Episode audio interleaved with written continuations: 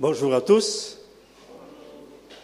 C'est une joie de nouveau pour moi de pouvoir me retrouver devant vous ce dimanche matin.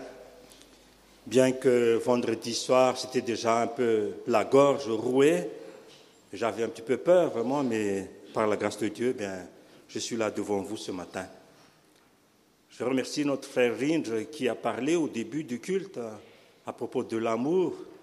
Et je dois dire que c'est déjà comme petite introduction du message que je vais partager ce matin. Donc me voilà de nouveau devant vous avec crainte et tremblement, surtout que je vais devoir continuer sur ce que j'avais promis, qui est de donner une suite au précédent message. Et c'était un message à partir de la première épître de Jean. Vous vous souvenez lorsque j'ai soulevé la corrélation entre l'évangile de Jean et sa première épître, que c'était le même message et qui n'avait pas changé d'un iota malgré les années qui les séparent. On peut dire que Jean tenait vraiment à la communion entre les enfants de Dieu, et autant dans son évangile que dans son épître, il n'avait cessé de le répéter, de le rappeler. Nous connaissons trop ce passage dans son évangile quand il dit Je vous donne un commandement nouveau. Aimez-vous les uns les autres comme je vous ai aimé, vous aussi. Aimez-vous les uns les autres. Dans Jean 13, 34. Et après des années, la même pensée était toujours là. Bien-aimés, si Dieu nous a aimés ainsi, nous devons nous aimer aussi les uns les autres. Dans la première épître de Jean, chapitre 4, verset 11. On peut dire que la communion des saints n'était pas un vain mot pour Jean. Il voulait que cela s'applique aussi dans la vie des enfants de Dieu. Malheureusement, ce n'est pas toujours le cas. Il se trouve que l'ennemi veut tout faire à tout prix que cette communion ne puisse s'établir. Alors, tous les moyens sont bons pour l'ennemi pour détruire cette communion, autant verticalement avec Dieu qu'horizontalement avec son prochain. Alors, si Jean appelle les croyants à cette communion entre eux, c'est que pour lui d'abord, il est en parfaite communion avec Dieu et avec Jésus. Donc ce n'était pas des palabres pour lui sur ce qu'il va dire, mais vraiment du vécu et du réel. Mais il est conscient qu'un danger plane, un danger réel guette les enfants de Dieu face à la communion. Et dans son épître, Jean va dévoiler à ses lecteurs les quatre obstacles que l'ennemi veut insuffler dans leur cœur, dans leur vie, dans leurs pensées, dans leurs relations même. Alors, lors de mon dernier message, j'ai parlé du premier obstacle à cette communion, et c'était le péché. Il se dresse comme une barrière pour éviter la communion avec Dieu, mais aussi entre les chrétiens. Alors aujourd'hui, nous allons voir le second obstacle à la communion, et pour cela, nous allons lire 1 Jean 2, du verset 7 à 14. Chapitre 2, 1 Jean, chapitre 2, du verset 7 à 14. Bien-aimés, ce n'est pas un commandement nouveau que je vous écris, mais un commandement ancien que vous avez eu dès le commencement. Ce commandement ancien, c'est la parole que vous avez entendue. Toutefois, c'est un commandement nouveau que je vous écris, ce qui est vrai en lui et en vous, car les ténèbres se dissipent et la lumière véritable paraît déjà. Celui qui dit qu'il est dans la lumière et qui est son frère est encore dans les ténèbres. Celui qui aime son frère demeure dans la lumière et aucune occasion de chute n'est en lui. Mais celui qui est son frère est dans les ténèbres, il marche dans les ténèbres et il ne sait où il va parce que les ténèbres ont aveuglé ses yeux. Je vous écris, petits enfants, parce que vos péchés vous sont pardonnés à cause de son nom. Je vous écris, Père, parce que vous avez connu celui qui été dès le commencement. Je vous écris, jeunes gens, parce que vous avez vaincu le malin. Je vous écris, je vous écris, petits enfants, parce que vous avez connu le Père. Je vous ai écrit Père parce que vous avez connu celui qui est dès le commencement. Je vous ai écrit jeunes gens parce que vous êtes forts et que la parole de Dieu demeure en vous et que vous avez vaincu le malin. Après avoir lu le passage, nous pouvons résumer par cette phrase le second obstacle, une relation brisée. Évidemment avec un frère ou une sœur, ou bien aussi avec son prochain. Je me suis dit, le prochain direct, c'est le conjoint, le mari ou la femme. Même avant que je développe mon message, nous sommes tous conscients que c'est une réalité au sein même de la famille de Dieu. Et avouons aussi qu'au-delà de la famille de Dieu, que de relations brisées autour de nous. Nous sommes tous témoins pour cela.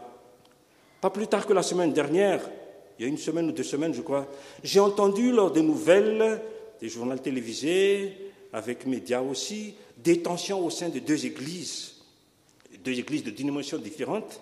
Et malheureusement, cela a été étalé au grand jour avec médias interposés pour dire que l'ennemi cherche tous les moyens à briser des relations de communion. Et c'est triste. Et il n'y a que l'ennemi qui se réjouit devant tout cela.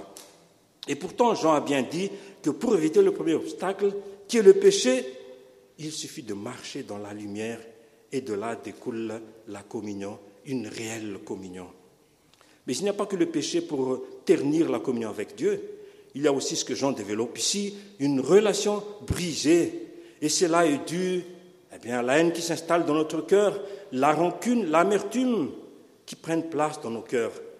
Et quand on dit relation brisée égale plus de communion. Et j'ai cherché de voir un petit peu les définitions de la haine, par exemple, ben c'est assez fort. Hein. Vouloir du mal à quelqu'un, être animé contre lui de sentiments violents, violemment hostiles, détestés. Voilà les significations de la haine. Voilà ce que veut s'aimer l'ennemi dans le cœur de l'homme. Alors Jean voulait mettre en garde ses enfants, ses lecteurs, face à ce danger. Alors nous allons diviser en trois parties ce message. C'est dans un premier temps tout d'abord le rappel du commandement de Dieu, deuxièmement démasquer le piège de l'ennemi, et troisièmement rappel de leur état en tant qu'enfants de lumière. Tout d'abord, le premier point, rappel du commandement de Dieu eh bien, le commandement de Dieu, il n'est jamais terni par le temps. C'est du verset 7 à 8. Pour Jean, c'est tellement important de commencer par ce rappel pour dire que toutes les générations étaient constamment en face de ce piège de l'ennemi qui est d'aboutir à une relation brisée. C'est-à-dire que si nous ne réagissons pas, si nous donnons libre cours à l'ennemi de dominer dans notre cœur, ben cela va faire des dégâts. Par notre absence de réaction, nous lui laissons une faille dans notre cœur afin qu'il en prenne possession jusqu'à en faire sa demeure dans notre cœur. Et remarquez, mais cela ne date pas d'hier, mais depuis longtemps. Je peux même dire depuis le commencement. Rappelons-nous d'Adam et Ève. Ils étaient en parfaite communion avec Dieu. Mais dès que l'ennemi a dominé le cœur d'Ève, eh c'était le début d'une rupture, le début d'une relation brisée entre Dieu et l'homme. Et tout de suite après, entre les hommes quand Caïn tuait son frère Abel. Quel triste sort pour cette famille. D'une part séparée d'avec Dieu et d'autre part séparée aussi au sein de la famille jusqu'au meurtre. Lorsque Dieu a créé le premier couple, c'était pour qu'ils s'aimaient, puisque Dieu lui-même est amour. Et justement, les deux premiers êtres humains étaient unis par le lien du mariage institué par Dieu, afin que s'installe vraiment cet amour qui vient de Dieu. Voilà pourquoi Jean dit, bien-aimés, ce n'est pas un commandement nouveau que je vous écris, mais un commandement ancien que vous avez eu dès le commencement.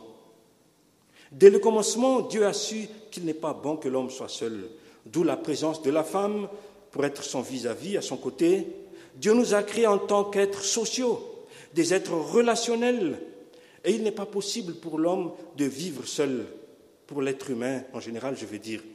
Pour preuve, par exemple, ben, une personne âgée a besoin d'une dame de compagnie ou d'homme de compagnie. Certaines personnes même, étant seules, ne voulaient pas vivre dans la solitude, prennent des animaux de compagnie. Les gens ont besoin de la compagnie d'autres humains. L'homme n'a pas été créé pour être indépendant des autres, pour s'isoler, mais pour être s'entourer mutuellement. Il trouve le bonheur en vivant en harmonie avec d'autres individus. Et il n'y a pire que de vivre dans la solitude. Nous entendons des fois des personnes qui parlent ça, d'être seules. Et des fois, on voit aussi au journal télévisé en France, par exemple, des personnes âgées, mais qui vivaient seules, qui vivent seules. Mais c'est une triste situation, mais il ne peut pas faire autrement. Remarquez, mais quand euh, Caïn a tué Abel, son frère, Dieu était très en colère. Et avant d'en arriver au crime, Dieu lui avait mis en garde. Pourquoi? Son visage le trahit. Pourquoi es-tu irrité? Pourquoi ton visage est-il abattu Voilà ce que dit Dieu. En fait, son visage donnait déjà un signe précurseur de la haine qui s'installe petit à petit en lui. Et ce n'est pas tout, la révélation de Dieu va dire, que va dire est plus que troublante, mais avec une porte de sortie pour euh, Caïn. Si tu agis bien, tu relèveras la tête. Mais si tu n'agis pas bien, le péché tapit à ta porte, et tapis à ta porte. Et ses désirs se portent vers toi. Mais toi, domine sur lui. En d'autres mots, ne te laisse pas faire. Réagis. Voilà ce que Dieu dit à Caïn. Quelle parole de la part de Dieu. Je me suis dit, il n'a pas mieux comme mise en garde. Et s'il l'avait fait, c'est pour que Caïn ne tombe pas dans le piège de l'ennemi. Malheureusement, ce n'était pas le cas. L'Ancien Testament contient de nombreux exemples de ce que Dieu attendait de ses enfants dans leurs relations les uns avec les autres. Et dans tout cela, on peut résumer par cette phrase l'instauration de l'amour fraternel, un amour franc, un amour réel. Et que cet amour perdure vraiment. On pensait que dans l'Ancien Testament, c'était œil pour œil, dent pour dent, un esprit de vengeance. Mais détrompons-nous. Écoutez ce que j'ai découvert et qui couvre certains domaines de notre vie et dans la vie de tous les jours. Dans Exode 23, 4 et 5, face à ses ennemis, voilà ce que Dieu dit. Si tu rencontres le bœuf de ton ennemi ou son âne, tu ne manqueras pas de lui ramener. Lorsque tu verras l'âne de celui qui te déteste, donc celui qui te déteste, succomber sur sa, sous sa charge, et que tu n'auras pas d'envie d'aider cet homme, aide-le quand même à délester son âne. Dans Lévitique 29, face aux parents, tout homme qui maudit son père ou sa mère sera mis à mort, puisqu'il a maudit son père ou sa mère. Il porte lui-même la responsabilité de sa mort. Lévitique 25, 42, 43, à l'endroit du peuple d'Israël, voilà ce que Dieu dit. Car ceux que j'ai fait sortir d'Égypte sont mes serviteurs. Ils ne doivent pas être vendus comme esclaves, parce que tu révères ton Dieu et tu ne le traiteras pas avec brutalité. Donc c'était un commandement à l'endroit du peuple d'Israël entre eux, qu'il n'y a pas de fraude ou de profiter des uns et des autres. Deutéronome 5, 21, dans le commandement à l'endroit de son prochain, de son voisin, tu ne porteras pas tes désirs sur la femme de ton prochain, tu ne convoiteras pas la maison de ton prochain, ni son champ, ni son serviteur, ni sa servante, ni son bœuf, ni son âne, ni rien de ce qui lui appartient. Ça veut dire que nous devons nous contenter de ce que nous avons, de ce que Dieu nous donne. Et enfin, dans Deutéronome 25, 15, dans les affaires, tu auras des poids exacts et justes, des mesures exactes et justes, afin que tu vives longtemps dans le pays que l'Éternel, ton Dieu, te donne. Ces échantillons de versets résument qu'il faut du respect envers son prochain, qu'il faut les aimer, les honorer. Voilà la recommandation de Dieu qui ne date pas d'hier, mais vieux, aussi vieux que la création du monde. Alors que ce principe remonte des temps anciens, que l'on peut dire même dépassé par le temps alors, par les événements, c'est révolu. Non, Jésus va le rafraîchir lors de sa venue, surtout lors de ses enseignements, dans ses paroles qu'il partageait à ses disciples dans son message. Et là, c'est quelque chose de formidable qu'on va découvrir. Rappelons-nous que le commandement d'aimer est à la fois ancien et nouveau. Il est ancien parce qu'il se trouve déjà dans l'Ancien Testament, comme le dit le passage suivant, tu ne te vengeras pas et tu ne garderas pas de rancune envers les membres de ton peuple, mais tu aimeras ton prochain comme toi-même. Je suis l'Éternel. Lévitique 19, 18. Et quand Dieu dit ça, avec la signature à la fin, je suis l'Éternel, c'est fort. Hein? Mais il est aussi nouveau parce que Jésus l'interprète avec un nouveau regard. Je vous donne un commandement nouveau. Aimez-vous les uns les autres comme je vous ai aimé. Vous aussi, aimez-vous les uns les autres. À ceci, tous connaîtront que vous êtes mes disciples si vous avez de l'amour les uns pour les autres. Jean 13, 34 à 35. Remarquez, mais trois fois, il va faire cette interpellation avec référence quand même, comme je vous ai aimé. C'est-à-dire, malgré nos états de pécheurs, Jésus nous aime toujours, Jésus aimait toujours ses disciples. Et c'est un nouveau regard que Jésus donne ici, qu'il nous aime tel que nous sommes. Et j'aime bien la version du Bible français courant qui dit ceci à propos du verset 8, dans ce que nous avons lu au début. Pourtant, c'est un commandement nouveau que je vous écris, dont la vérité se manifeste en Christ et en vous. Dont la vérité se manifeste en Christ et en vous. C'est Dieu venu en chair qui le dit. Et c'est tout nouveau pour les disciples, surtout lorsqu'ils ont entendu dans les premiers discours de Jésus ces phrases Vous avez entendu. Et il a été dit mais moi, je vous dis la version renouvelée, si on peut dire une version révisée de la loi annoncée par Jésus-Christ. Par là, Jésus a donné un nouveau sens au concept d'aimer les autres. Avec sa venue, il vient avec un nouveau regard, un nouveau regard frais sur cet ancien commandement. Et pour Jean qui entendait cela, ce n'était pas comme le dictant, c'était entrer dans une oreille et puis sortir de l'autre. Non, c'était plutôt ancré dans son cœur. Et que même avec l'âge et les années, le message est resté intact dans son cœur. Voilà pourquoi il le partage ici à ses lecteurs. Mais qu'en est-il pour nous aujourd'hui à propos de ce commandement, qui est de nous aimer les uns les autres? Alors, ça s'ouvre à tous. Hein. Ce n'est pas seulement à la personne que j'aime, mais même à la personne qui ne nous aime pas. Nous sommes appelés à les aimer aussi, à prier pour eux, à les bénir aussi. N'est-ce pas plutôt le contraire qui se passe aujourd'hui et qui confirme le titre Une relation brisée? Ceci nous amène au deuxième point du verset 9 à 11, qui est de démasquer le piège de l'ennemi. Alors, quand Jean va démasquer le piège de l'ennemi, tout en mettant les points sur les i. Vous savez, il y a des gens qui pensent que même s'il y a un désaccord dans leur vie entre la parole et les actes, ce n'est pas grave. On peut résumer par cette phrase, ben écoute, hein, ça peut arriver à tout le monde, hein, qui a ce désaccord, mais Jean n'est pas de cet avis. Au verset 9, Jean va droit au but. Celui qui dit qu'il est dans la lumière et qui est son frère est encore dans les ténèbres.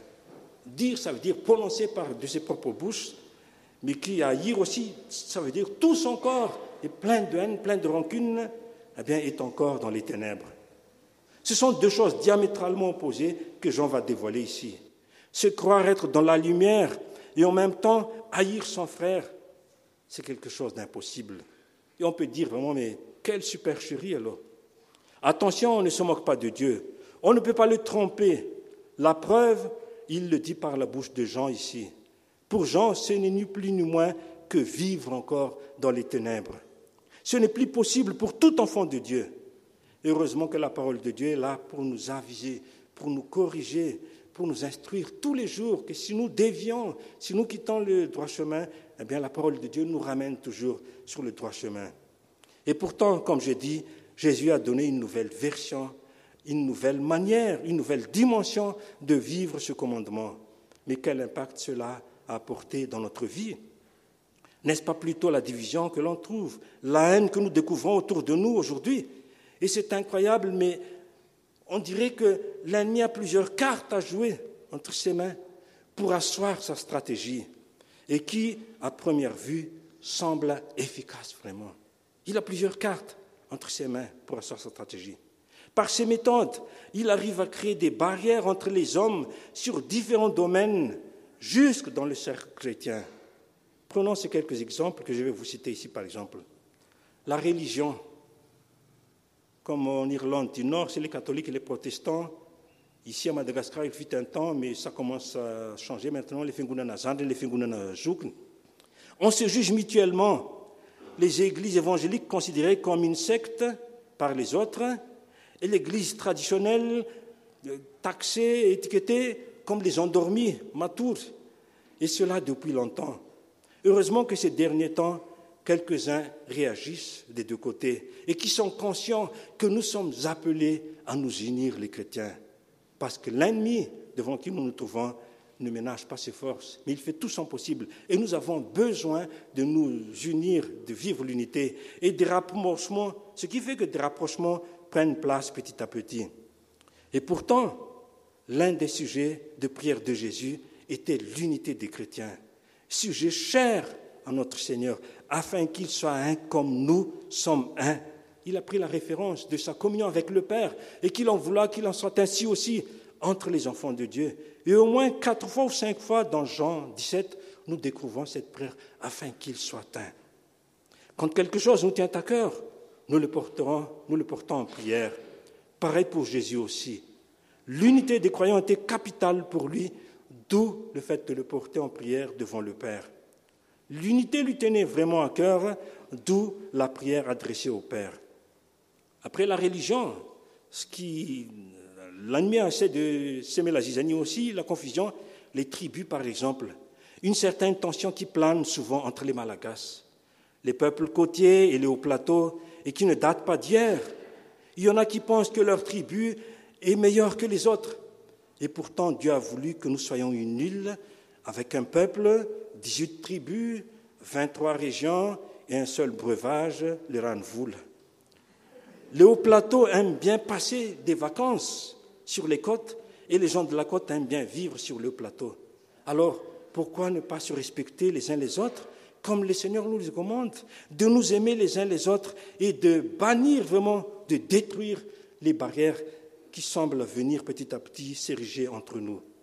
La couche sociale, même issue d'une même tribu, il y a encore des clivages et il y en a qui s'attachent farouchement à leur couche sociale, le statut social, Andy Naouv et j'en passe. Étant tout petit, je me rappelle encore, je me suis fait enguirlander par un de mes oncles lorsque j'ai salué un homme de la campagne venu nous rendre visite. Et j'ai dit à ce monsieur, Et il m'avait réprimandé mon oncle. Il m'a dit, mais tu ne dois pas dire cela à ce monsieur. Il tenait vraiment à sa classe sociale, qu'il est un indigène, et juste facilement les autres, sans connaître de quelle classe sociale il vient. C'est vraiment triste, hein Il y a des indigènes qui exigent du respect même devant les gens plus gradés, mieux cultivés qu'eux. Et ça, c'est vraiment terrible. Hein Il y en a qui se tiennent à se distinguer des autres par leurs mœurs, leurs privilèges, et qui méprisent facilement les autres. En tant qu'enfant de Dieu, c'est à bannir tout cela. Et je vous invite à vous référer au livre de Philémon, par exemple. Et le dernier, et non le moindre, eh bien, c'est avec les partis politiques. Qu'est-ce qu'ils créent comme scission, comme division au sein de la famille, d'un couple, d'une famille en Christ même? Et c'est inimaginable. Et cela depuis longtemps. Déjà la Première République, ça allait doucement, mais ces dernières années, plus accentué, plus virulent, surtout dans les paroles, avec réseaux sociaux aidants. Dans les réseaux sociaux, on dirait que les gens ne pèsent plus leurs mots, mais déballent des paroles sans frein, et c'est triste tout ça. Alors nous voyons qu'au travers de ces quelques exemples, comment le malin arrive à asseoir sur nous son autorité. Et nous sommes devenus ces instruments pour creuser davantage le fossé déjà existant. Nous creusons davantage le fossé au lieu de le combler. S'il en est ainsi dans notre vie, Jean le dit clairement et sans détour, nous sommes encore dans les ténèbres, mais aveuglés par l'ennemi, nous ne voyons pas le danger et nous ne reconnaissons pas cette situation. Jean n'était pas ambigu dans sa parole, mais clair. Celui qui aime son frère demeure dans la lumière. Aucune occasion de chute n'est en lui. Mais celui qui est son frère est dans les ténèbres. Il marche dans les ténèbres et il ne sait où il va parce que les ténèbres ont aveuglé ses yeux. C'est clair comme l'eau de roche. Aimer égale marcher dans la lumière. Donc risque zéro de chuter. Haïr, marcher dans les ténèbres, risque très élevé de chuter. L'apôtre nous dit que si nous aimons notre frère, nous marchons dans la lumière et ne trébuchons pas. Si au contraire, nous n'aimons pas notre frère ou notre sœur, nous marchons dans les ténèbres. Nous marchons comme ceux qui ne savent pas où ils vont parce qu'ils sont aveuglés par les ténèbres du péché. Quelle chose horrible que de marcher dans les ténèbres. Essayez un petit peu de marcher sans avoir de lumière, mais tôt ou tard vous allez vous trébucher, vous allez marcher sur n'importe quoi. Lorsque les gens marchent dans l'obscurité, ils prennent un grand risque. Le risque de trébucher sur des obstacles est très élevé. Mais le risque aussi de se blesser et de blesser les autres est très élevé.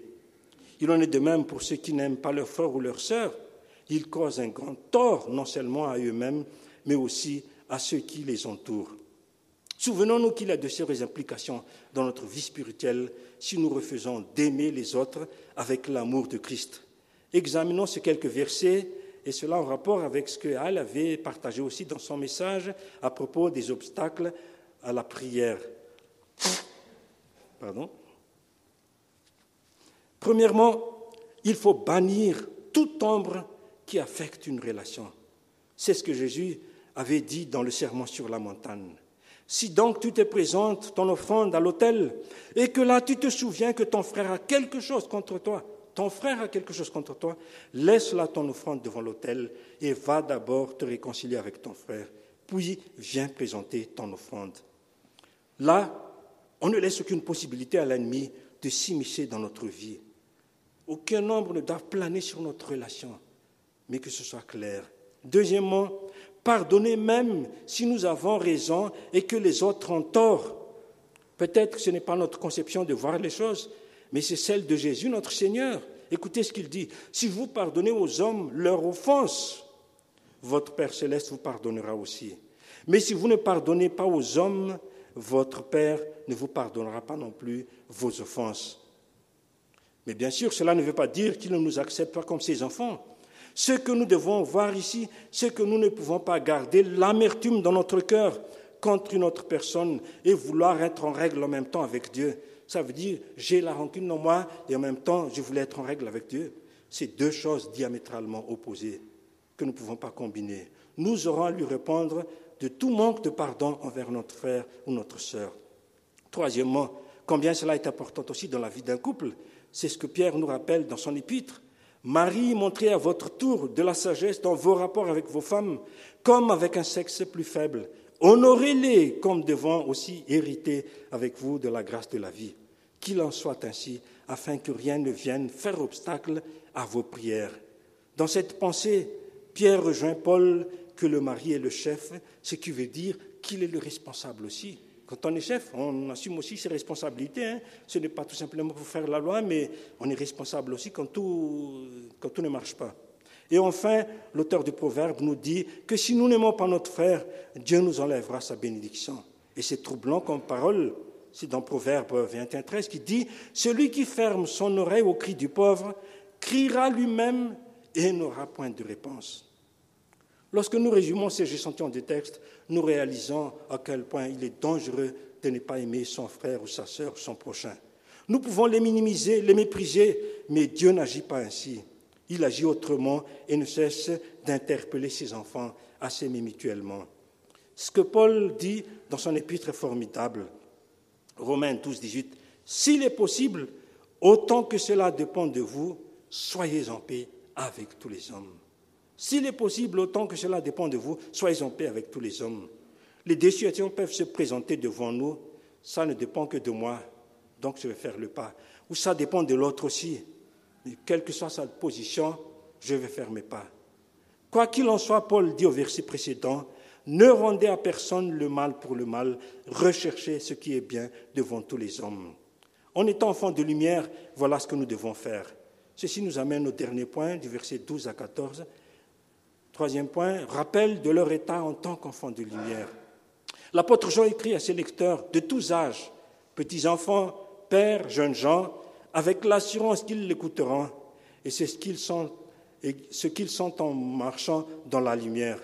En marchant dans la lumière, Jean va le rappeler ici, ils sont pardonnés, ils connaissent Dieu. Ils ont vaincu le malin et la parole de Dieu vit en eux. N'est-ce pas formidable alors de découvrir cela, d'entendre cela de la part de la bouche de l'apôtre Jean? Et pour être plus détaillé, voilà ce que Jean révèle. Les petits-enfants ont expérimenté le pardon de Dieu, comme David. Heureux celui dont la transgression est enlevée, ôtée. Les pères, ils avaient de la maturité spirituelle et une longue expérience avec Christ. Ils ont connu Dieu depuis des années et ça continue encore. C'est merveilleux. Et les jeunes gens, ben, ils avaient lutté contre la tentation de Satan. Ils avaient pris le dessus. Mais pour cela, il faut qu'ils soient en communion réelle avec le Christ. Sans être prétentieux, leur vie allait de victoire en victoire. Ils grandissaient dans leur relation avec Jésus. Voilà ce que Jean leur rappelle ici la vérité. Pour terminer, je me suis dit, laissons-nous interpeller par l'Esprit de Dieu, afin qu'il fasse son œuvre en nous. Sur ce que nous venons de découvrir, le deuxième obstacle à la communion avec la lumière de l'Esprit, est une relation brisée avec un frère ou une sœur en Christ. Une situation, qui peut nous toucher tous. Alors ne laissons pas l'ennemi, même une infime partie, à accéder dans notre cœur parce que nous sommes enfants de lumière. Comme Jean, Paul se souciait aussi de la relation de ses enfants spirituels et il dit ouvertement à l'église de Corinthe, dans 1 Corinthiens 1.10, Éloigne de toi après un premier et un second avertissement, celui qui provoque des divisions sachant qu'un homme de cette espèce est perverti et qu'il pêche en se condamnant lui-même. Ça veut dire aussi qu'il marche dans les ténèbres. En fait, Paul était mis au courant de la situation dans l'Église, d'où sa réaction dans ses lettres. L'Église de Corinthe, fondée par Paul, n'a pas échappé à ce péché qui est la division. Écoutez ces quatre groupes, par exemple. Moi, je suis de Paul, et moi d'Apollos, et moi de Céphas, et moi de Christ. Dans l'Église, chacun avait son prédicateur préféré. Paul comme fondateur, Pierre, il les avait entendus à Jérusalem, Apollos, un prédicateur éloquent, populaire. Et chose étrange, l'Église mettait les trois sur le même pied d'égalité que Jésus, notre Sauveur, la tête de l'Église. Alors faisons attention à cela. Comme il est facile pour une racine d'amertume et de haine de germer dans notre cœur, prenons garde dans nos agissements. Si nous ne nous occupons pas rapidement de cette racine, cela aura un résultat spirituel dévastateur dans notre vie. À nous de réfléchir sur ces questions. Connaissez-vous quelque chose qui se dresse entre vous et un frère ou une sœur en Christ? Ben, Il faut les régler. Pouvez-vous vous souvenir d'un moment où vous n'étiez pas bien avec un frère ou une sœur en Christ? Rappelez-vous de cette situation aussi et faisons le pas aussi. N'attendons pas l'autre à faire le pas, mais nous, en tant qu'êtres responsables. Et quelle différence cela fait-il dans l'Église Si les membres démontraient cet amour de Christ les uns pour les autres, eh bien, ça veut dire qu'on va vivre vraiment dans la lumière. Que Dieu nous accorde la grâce de vivre dans l'amour les uns pour les autres. Amen. Soyez bénis.